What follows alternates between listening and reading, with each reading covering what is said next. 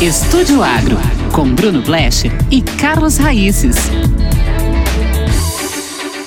Hoje é sexta-feira, chega de canseira. Nada de tristeza, pega uma cerveja, põe na minha mesa. Olá, amigos! A conversa de hoje vai tratar de um produto que impõe respeito desde a antiguidade. Eu sou Carlos Raíces e estamos começando o nosso Estúdio Agro de hoje. Bom, a cerveja começou há mais ou menos 8 mil anos antes de Cristo.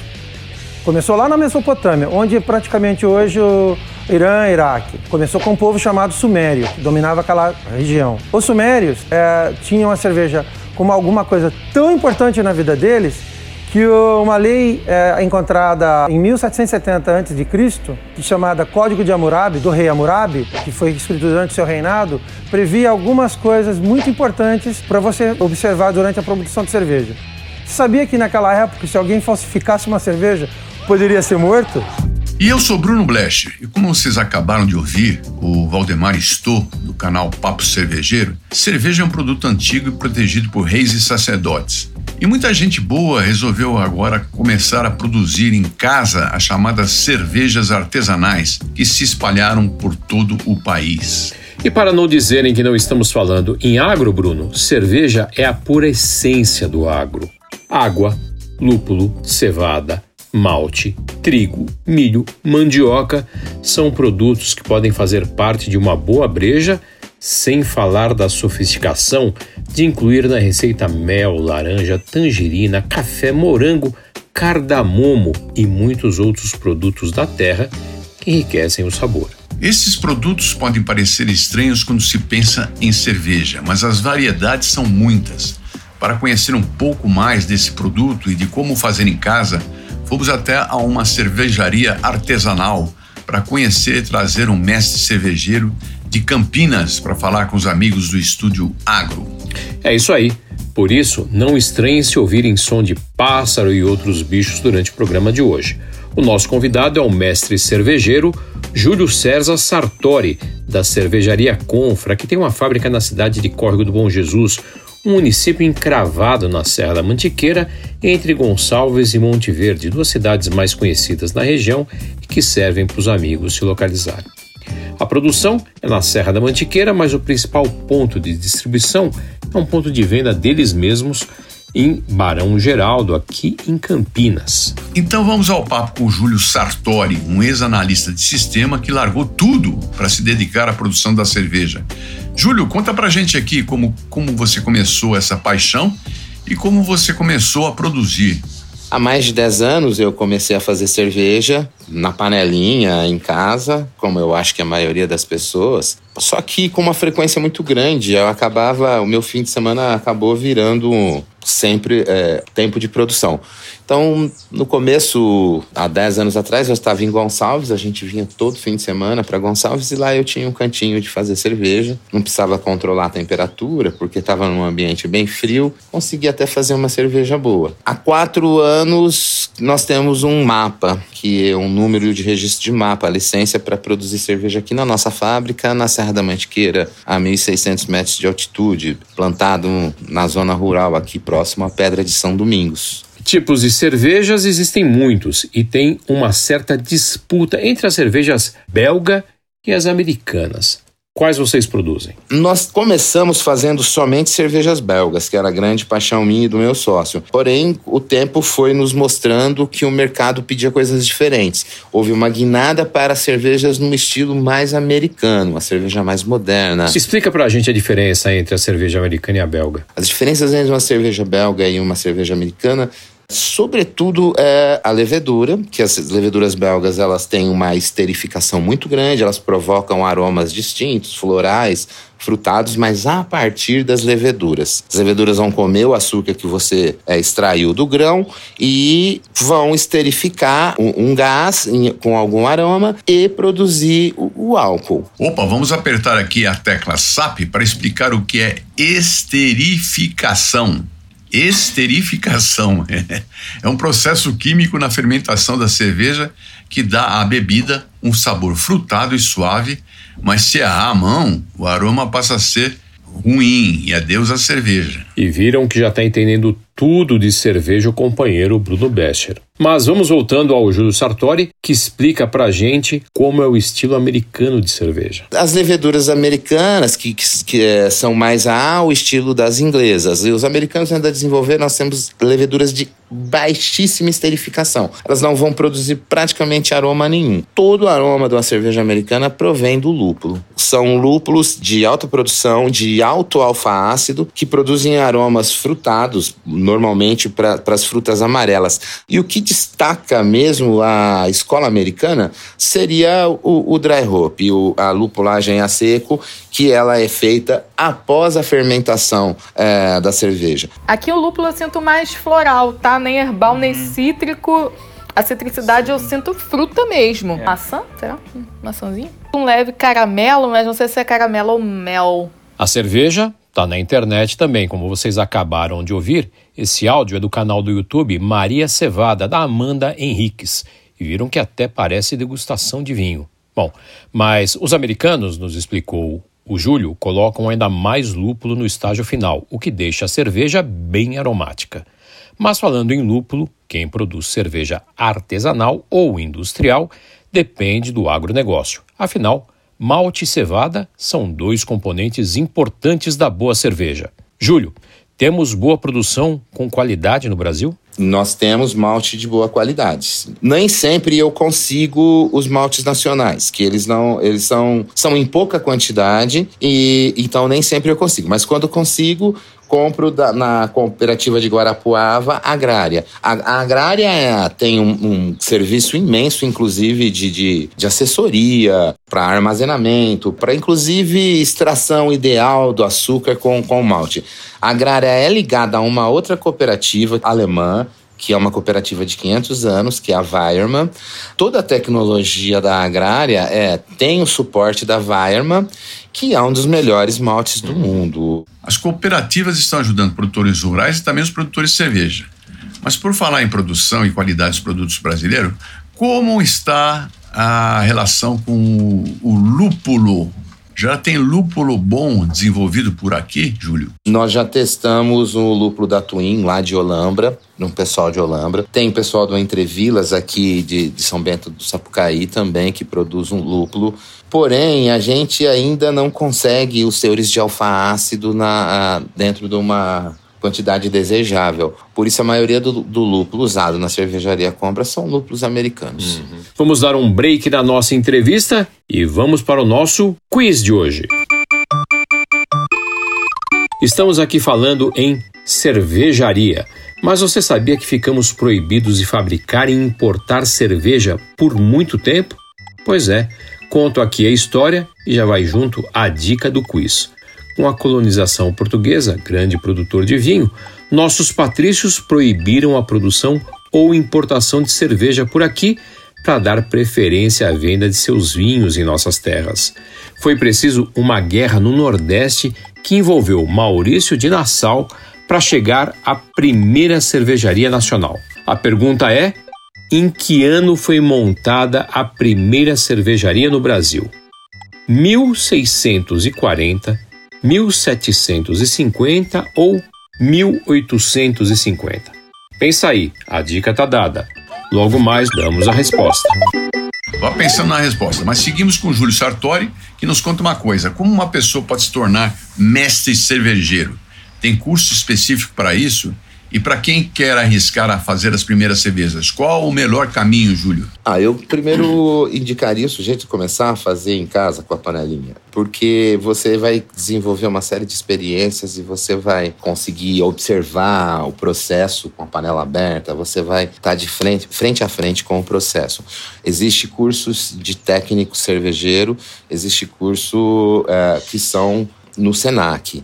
Uhum. E o melhor curso hoje no Brasil é o curso de Vassouras. E, se não me engano, é um, é um convênio do Senac com a Federal de Vassouras. E esse sai de lá um mestre cervejeiro. Aí nós temos os cursos na Domens, na Alemanha. A maioria do, dos, dos, cervejeiros mais gourmets aí das grandes cervejarias foram fazer, fazer curso fora. no Mas dá para começar ali com, com o kit Tranquilo, de cerveja gente. em casa para começar a testar? Eu é, tenho um livro que se chama How to Brew ele é do John Palmer. Se você procurar o PDF, você vai achar, tem até traduzido. Uhum. É a Bíblia da cerveja. Você a cerveja desde o primeiro processo até a parte de carbonatação. É, os meus primeiros passos foram dados com o Palmer. Vamos falar agora de uso de cerveja na culinária. Como fazer em casa e quanto é possível as cervejarias artesanais se unirem a pequenos produtores e desenvolverem novos produtos. Júlio, o Bruno comentou da parceria com pequenos agricultores locais. A Serra Mantiqueira é repleta deles. Vocês têm apoiado esse tipo de parceria. Que cervejas vocês estão produzindo e fala dessas parcerias, do resultado. Nós temos quatro IPAs, uma Pale Ale, que é um carro-chefe, ela, ficaria aí no lugar de uma Pilsen para o bebedor comum, uma uhum. cerveja pouco esterificada, leve, leve de álcool. Nós fazemos a Sour, que é uma cerveja muito interessante porque ela usa uma cepa de, de microorganismo local para fazer a acidificação. E depois vai uma quantidade muito grande de frutas, é, de frutas vermelhas que são compradas dos produtores locais que estão à volta da cervejaria. Uhum. Então essa cerveja, eu digo que ela é, é muito terroir local em função da cepa de, de micro-organismos ser do lugar e as frutas é, morangos orgânicos, amora e framboesa também são de produtores que estão aqui em volta da cervejaria. Esse é um movimento que tem crescido no país, né? Trazer pequenos produtores à comunidade próxima para o processo. Eu acho que sim. Eu acho que a, a cerveja artesanal ela está totalmente ligada a essa ideia inclusive não andar muito, de ser tomada próxima, ser uhum. tomada pelos locais também. Hoje a gente tem, a gente desenvolve uma série de, de projetos. Temos testes também com o Joá de Capote, que é o Fisales local aqui selvagem. Temos alguns testes com uma parceria muito boa com uma fazenda orgânica biodinâmica que é a Toca da Mantiqueira. Então nós já fizemos cerveja com milho preto mais morado. Uhum. Nós já fizemos cerveja com a farinha biju do resgate do milho crioulo que essa fazenda está trabalhando. Nós já fizemos assim cerveja com tomate de árvore, tomate arbol. Júlio, desculpa cortar, mas alguém que queira fazer cerveja pode pensar em brincar com muita mistura sem prejudicar a qualidade? Dá para fazer muita mistura. A, a, a, cerveja artesanal ela rompeu com essa ideia de uma lager que tem que ser tomada muito gelada para você não sentir o sabor direito dela. Ela, inclusive, o ideal é que você tome ela lá em 4 a 6 graus para você sentir. E aí todo tipo de condimento pode entrar. Uma Vitibir, por exemplo, que é um, um, estilo belga, mas tem também a American Vitibir, é, elas são cervejas que vão condimento, ou semente de coentro, casca de laranja, e N é, condimentos que você queira criar. Nós vamos fazendo uma Vitibir agora e nós vamos colocar três condimentos nela e colocar o pessoal do nosso ponto de venda lá em Campinas uhum. para votar qual dos três condimentos eles querem que fique. Quais três condimentos vocês vão colocar? Pode contar? Posso contar. Um é o clássico, o condimento clássico de uma vitibir, é semente de coentro e casca de laranja. Na realidade, os belgas aproveitavam o resíduo da laranja de curaçao, que fazia o licor de curaçao, uhum. e aquilo que sobrava eles usavam para condimentar a, a, essa cerveja Vit. Nós vamos usar a laranja local mesmo e a gente tá de, de, deixou um, um, um, pé de coentro crescer aqui e dar semente para a gente usar. O outro seria o hortelã. Então a outra Vit seria o condimento de hortelã com folhas de, do limão cravo folhas mesmo do limoeiro, né? Uhum. É, junto com hortelã. E o terceiro condimento seria a nossa tangerininha que nós temos aqui, que ela é bem cheirosinha, né? E aí vamos colocar esses três condimentos e colocar as pessoas para votarem. Para votar. E diga uma coisa, como vocês se viraram nesses tempos de pandemia para vender cerveja, especialmente no espaço que vocês têm em Campinas? Não negar a pandemia, não negar, não ser negacionista foi o nosso grande golpe. Nós demos um golpe no mercado, porque a primeira semana nós já começamos a mudamos o planejamento e começamos a trabalhar semana a semana. Nós só ficamos sem fazer cerveja na primeira semana, porque havia um medo muito grande de não vender. O fato de, de, de acreditar que a pandemia vinha para ficar fez com que a gente se reinventasse. Uhum. É, introduzimos o uso maciço de growlers. Não, Growler é a garrafinha que você pega e pode levar para casa, é Exatamente. É aquela, é, é, e isso no, nos Estados Unidos já moda, boa parte do estado de São Paulo também e as coisas no, iam devagar. Hoje se vende muito, inclusive aqui. Então, nós, em Campinas, a gente conseguiu colocar, montar um sistema de entrega onde alguns dias por semana você iria, iria em alguns bairros, Cambuí, Souzas, uhum. é, Castelo, a, um dia por semana Paulínia e Valinhos, e assim a gente é, com o nosso próprio serviço de entrega, com os cuidados. É, acho que também o consumidor final percebeu que a gente não estava simplesmente entregando por aplicativo, e sim tendo cuidados extras com uma série de protocolos. Isso fez um boom. Nós saímos no começo da pandemia de 2.500 litros de cerveja por mês para 4 mil litros. Hum. Dentro do conceito de parceria, vocês desenvolveram uma cerveja com outras cervejarias da cidade e doaram parte do dinheiro. Como é que foi isso? Conta pra gente. O que aconteceu de muito bacana também, mas o nosso ponto fica em Barão Geraldo, próximo ao Unicamp. Mais duas cervejarias de Barão Geraldo e, junto conosco, nós fizemos uma cerveja colaborativa com, os, com o, o parte dos lucros indo pro HC de Campinas. A cerveja chama Ciclo Básico, que é o prédio onde todo mundo na Unicamp passa. Eu acho que essa cerveja ela projetou as três cervejarias fortemente mesmo. Tanto é que a semana passada um parente de Cascavel tá, me mandou uma foto de que estava tomando a cerveja em Cascavel. Então ela, ela alcançou muitos cantos mesmo. Isso fez com que a Confra também e as outras duas cervejarias, até me sinto na obrigação de citá-los, o Garimpeiro, que fica na Avenida Santa Isabel, em Barão Geraldo, e o Tábuas, que é uma cervejaria de excelência também, que fica logo na entrada de Barão. Muito legal essa parceria das cervejarias, mas vamos agora para a resposta do nosso quiz de hoje. Perguntamos em que ano foi montada a primeira cervejaria no Brasil. Quem respondeu 1640, olha só, 1640, acertou. Quem montou foi um holandês chamado Dirk Dix, que veio junto com Maurício de Nassau, os holandeses invadiram Pernambuco e acabaram instalando aqui o que os portugueses não permitiam. Mas o crescimento da cervejaria se deu apenas depois de 1850, quando a família real se mudou para o Brasil. Dom João era um grande apreciador de cerveja e liberou a importação. E logo em seguida começaram a abrir as novas fábricas. Estúdio Agro também é cultura.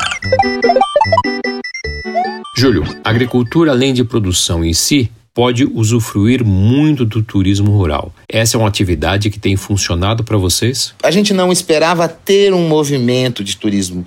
Agora, o turismo rural é muito intenso. Tudo começou com um trabalho meu de palestras para o Senar, para os guias rurais. Então, hum. em todo o curso do Senar, são acho que dois ou três por ano, tem uma palestrinha aqui na Confra, onde a gente fala do processo. E aí, os guias começaram a trazer os turistas para cá. Então hoje a gente tem até um movimento considerável. É claro que nem chega próximo do movimento que nós temos é, lá em Campinas, né? Uhum. Mas aquilo que a gente pensava que eu ia ter sossego aqui para fazer cerveja e seria só uma fábrica de distribuição, não aconteceu. É. Hoje a gente tem movimento praticamente diário aqui e isso tudo ligado ao, ao turismo rural, que a gente não pode negar que a, a pandemia fez boom nesse tipo de turismo é. também. Vamos à nossa conexão campo-cidade?